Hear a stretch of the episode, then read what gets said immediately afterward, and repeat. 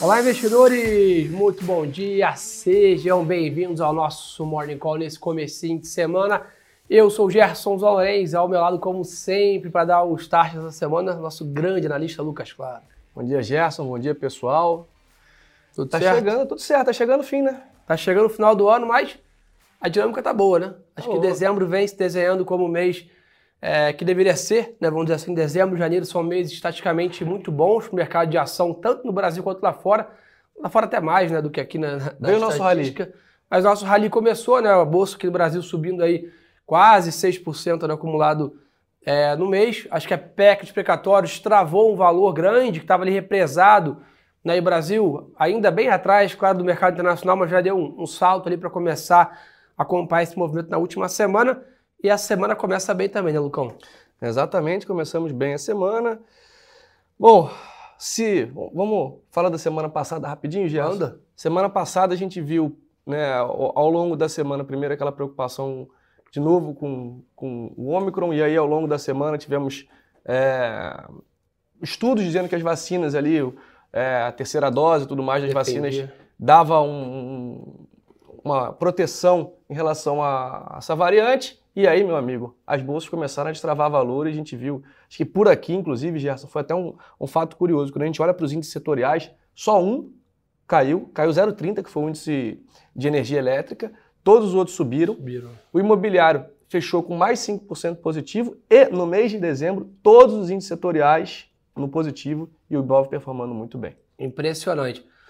Mas, pessoal, vamos ao que interessa? Falar dessa semana? Acontece, o mercado lá fora abre em alta de novo, né? Segunda-feira, mas uma alta mais modesta, claro, né? Comecinho de semana, pessoal ainda aguardando, porque essa semana é uma super semana de política monetária, pessoal. É a última semana importante, vamos dizer assim, para a política monetária do ano, porque decisão do FOMC, Banco Central Americano, Federal Reserve, vai divulgar a decisão de juros nos Estados Unidos e BCI também, o Banco Central aí do continente europeu também divulgando a sua decisão de juros. Então, pessoal, isso né, tudo na, na quarta-feira.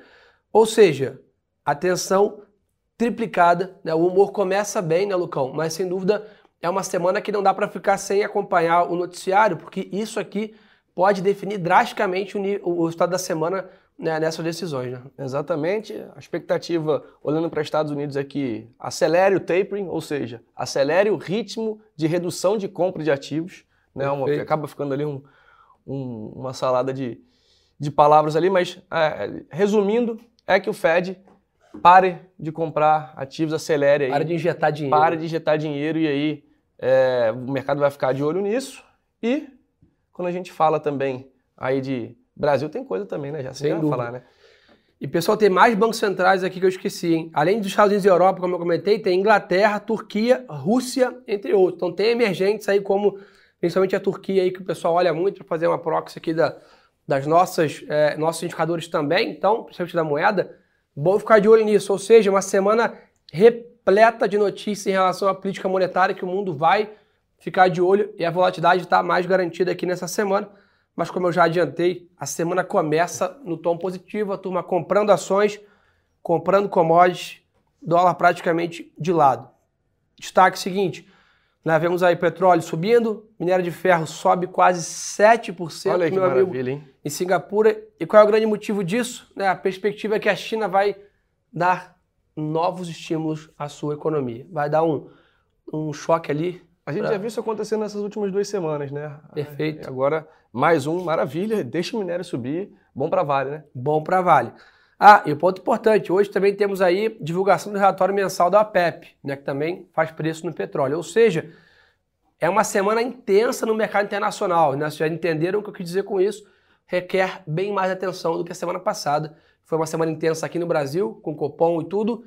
Essa semana, o né, protagonista é o mercado internacional com bastante volatilidade, mas de novo, né, o resumo da ópera nessa segunda-feira está para cima no mercado.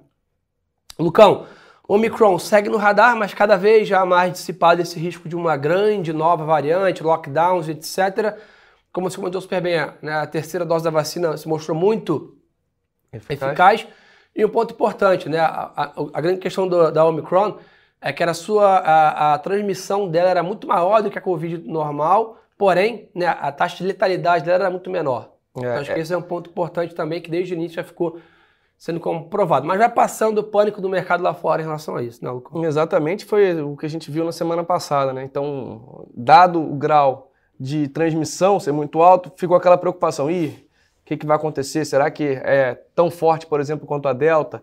Ou é o que, o que pode ser pior? E aí, no final das contas, a princípio, parece que ela é menos letal, bem menos letal, isso aí traz uma tranquilidade é, maior para os mercados. É claro que é uma situação horrível ainda, mas é, é, muito menos pior do que estava se imaginando. Vamos lá, Bitcoin segue ainda navegando em águas um pouco mais turbulentas. Vimos aí mais um dia de queda da cripto aí, 48 mil dólares, né? Lembrando, chegou a testar os 70 mil dólares praticamente ele recentemente. Depois de uma grande realização, agora está consolidando esse patamar aí próximo de 50 mil, né, Lucão? É, mais uma vez, vamos voltar a falar de volatilidade em criptomoeda, né? A Bitcoin teve aquele. ficou durante um tempo lateralizada, aí depois da, tem aquela pancada, lateralizou de novo, agora diminui a volatilidade. É bem possível que em breve tenhamos mais um spike de volatilidade. Boa. Então acho que, claro, a gente segue monitorando de perto e ressaltando com vocês aí, claro, sem dúvida, esse desenvolvimento magnífico né, desse, desse novo setor, não sei como a gente pode chamar, nova classe de ativos. Nova classe de ativos. Porém, né, é, bom, é importante ter essa ressalva da volatilidade desse papel desses ativos em geral e ter dentro da composição de risco sua aí bem adequada. Lucão, vamos para o Brasil? Vamos que tem bastante coisa, né? Tamo aí, começa de cara com a ata do Copom na terça-feira. Né? Então acho que é importante ficar de olho nisso. Né? A semana passada o Copom subiu a taxa de juros em 1,5%, já sinalizou mais 1,5% para a próxima, mas sem dúvida a ata tem sido de grande valia para o mercado, tem sido bem mais detalhada essa decisão. Então acho que o mercado vai ficar de olho nisso amanhã. E hoje sai, né, claro, tradicionalmente Boletim Focus, né, Lucão? É, vamos ficar de olho nesse Focus, até já, já saiu, né? Vamos ver como é que vai, como é que tá aí o, o foco, como é que vai ser a interpretação do nosso time de macro, mas, Gerson, o ponto é que até onde, né, a dúvida agora é até onde o nosso Copom vai puxar, vai levar a taxa de juros, né? E aí fica essa dúvida entre os economistas, e aí, exatamente por isso, a gente precisa dessa, dessa ata na terça-feira de manhã.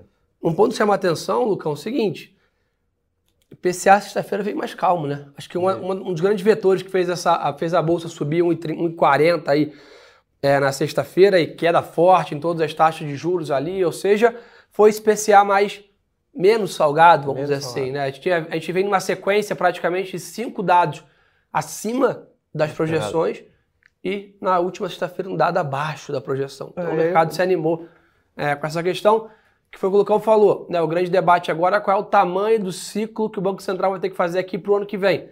E, é claro, para as ações, quanto menor o ciclo, né? Fica menos amarrada a nossa economia, é melhor para os papéis, né, Lucão?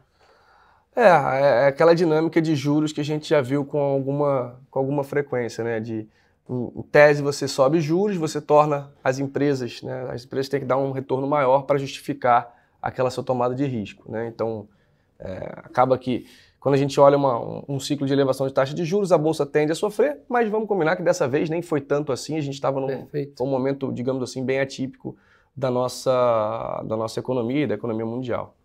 Vamos lá, continuando aqui, turma. Ao longo da semana nós temos aí o Congresso vota as mudanças na PEC. Não sei se vocês lembram, né? Ficou um pedaço da PEC ficou para ser discutida né, depois.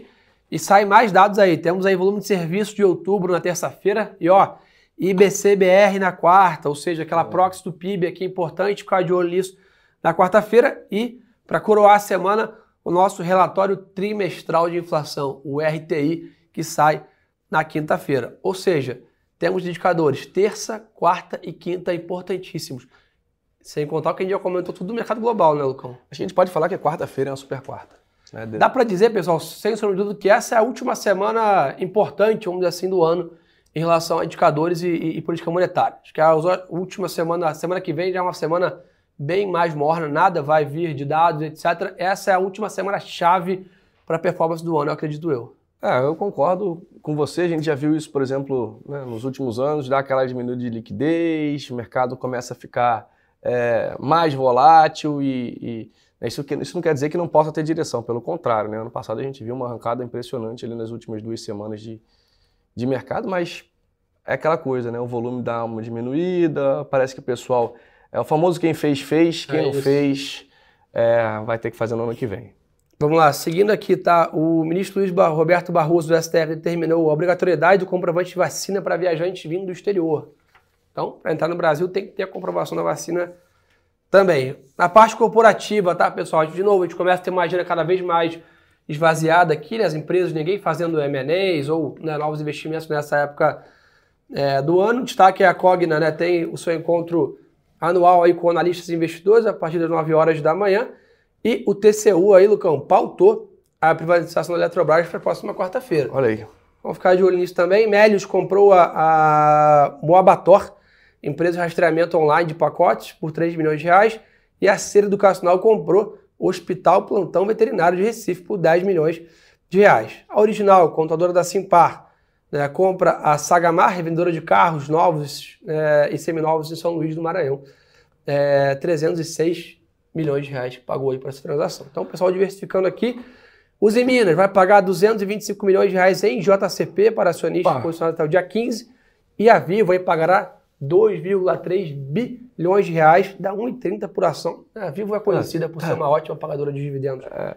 E a CEMIG também vai pagar quase um bi de reais aí, dá 0,57 por ação, Lucão. Várias empresas pagando bons dividendos hein, ao longo desses últimos meses, né, já? E não só isso, Lucão. A gente viu o research nosso, o relator aqui, olhando para o ano que vem, os resultados devem se manter bons. Olha aí. Ou seja, a distribuição de dividendos de Petrobras, de Vale, de bancos, de telefônica, de elétricas, devem continuar. E essas empresas têm pago uma rentabilidade bem acima do CDI, Lucão. Olha aí, que maravilha.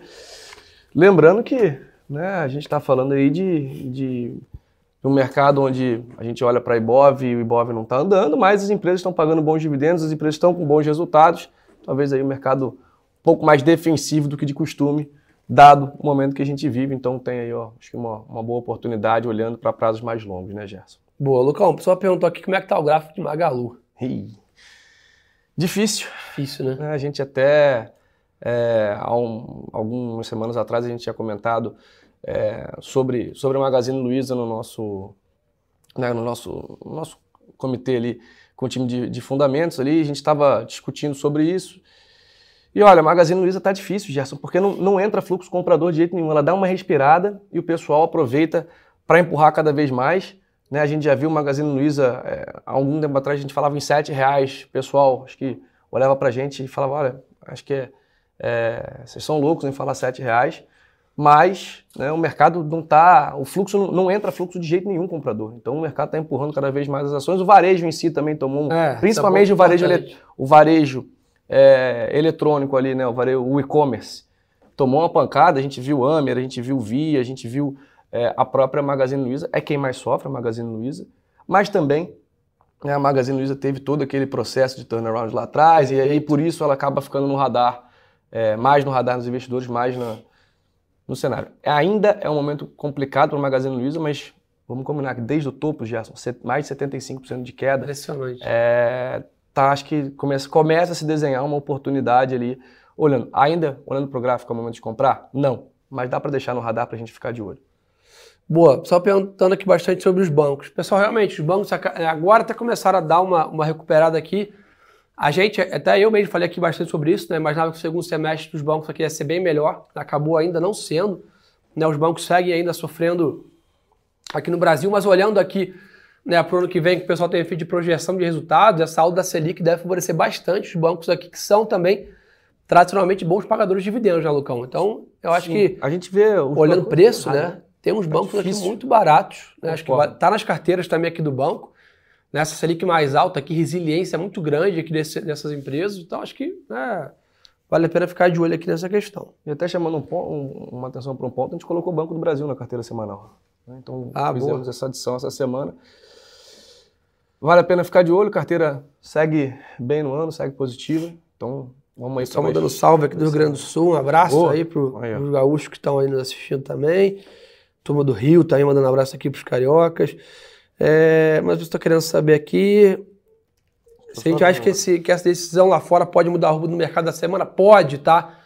Banco Central americano e europeu aí, sem dúvida, são os dois grandes né, drivers, vamos dizer assim, que a gente chama, são os caras que mandam na política monetária do mundo e, sem dúvida, podem fazer grandes preços. Acredito eu né, que tanta decisão dos dois aí está muito bem precificada, esperada pelo mercado, Tampouco acho que é a intenção do Banco Central americano surpreender o mercado de alguma maneira agora, né? sabe da criticidade, da situação mais delicada do mercado em geral. Então não deveremos ter, não deveríamos ter né, grandes surpresas é, em relação à decisão dessa quarta-feira. Mas é sempre bom né, evitar dormir posicionado, evitar mãos grandes nesse dia. É sempre bom. Ainda mais nessa época, como você falou, né, para não entregar o resultado do mês, para não prejudicar o resultado do ano. É hora de ter mais parcimônia nessa última semana Boa. intensa do ano, né, eu, eu, concordo com você, Gerson. O pessoal está perguntando aqui do EWZ, 5,5 de queda no, no pré-market ali, mas acho que é mais algum, alguma distorção. Eu estava tentando até pegar aqui a cotação de Vale e de Petro, ainda estava fechada. Deixa eu ver se a gente já tem aqui. Por exemplo, minério de ferro subindo 5, Vale subindo 1,33 na pré-abertura. É, Petrobras é, ajuste de 0,27, alguma algum tipo de ajuste. É, Deve ser ajustado até a abertura. Esse, essa queda toda. Pessoal, então acho que por esse começo de semana é só dois recados super importantes para vocês. Primeiro, né, onde vocês encontram mais dados, mais informação? Lá no nosso Instagram. Boa. Tá aqui, arroba Lourenço e arroba lucas.m, claro. Parada obrigatória, acompanha a gente lá. Um monte de stories, feed, reels, notícias legais aí sobre o mercado, carteiras recomendadas. Então, entre um stories e outro aí de um amigo, entra nosso para trocar conteúdo com vocês, né, Lucão? Boa, exatamente. E, e a gente posta carteira, a gente posta uh, call, a gente notícias posta notícias, rápidas. então tem bastante coisa aí no. E quem está no YouTube, tá aí no chat, a pessoa jogou o link também, é só dar um clique aí já e já segue a gente. Boa. E o segundo recado importante, pessoal, dia 18 aí, né, né, na sexta-feira, a gente começa, entra em nosso recesso aqui de lives no canal em geral, né? Então retomamos lá em 2022, então na, na sexta-feira é o nosso último morning call aqui do ano, turma. Só para já ir avisando vocês e para ninguém ser pego de surpresa. Lucão, obrigado pela parceria de sempre, meu obrigado, amigo. Obrigado, Gerson. Obrigado, pessoal. Bom dia. Muito obrigado de novo pela confiança de todos aí é, nessa segunda-feira, começar o dia tradando aqui com a gente. E lembre-se, turma, que o melhor ativo é sempre a boa informação.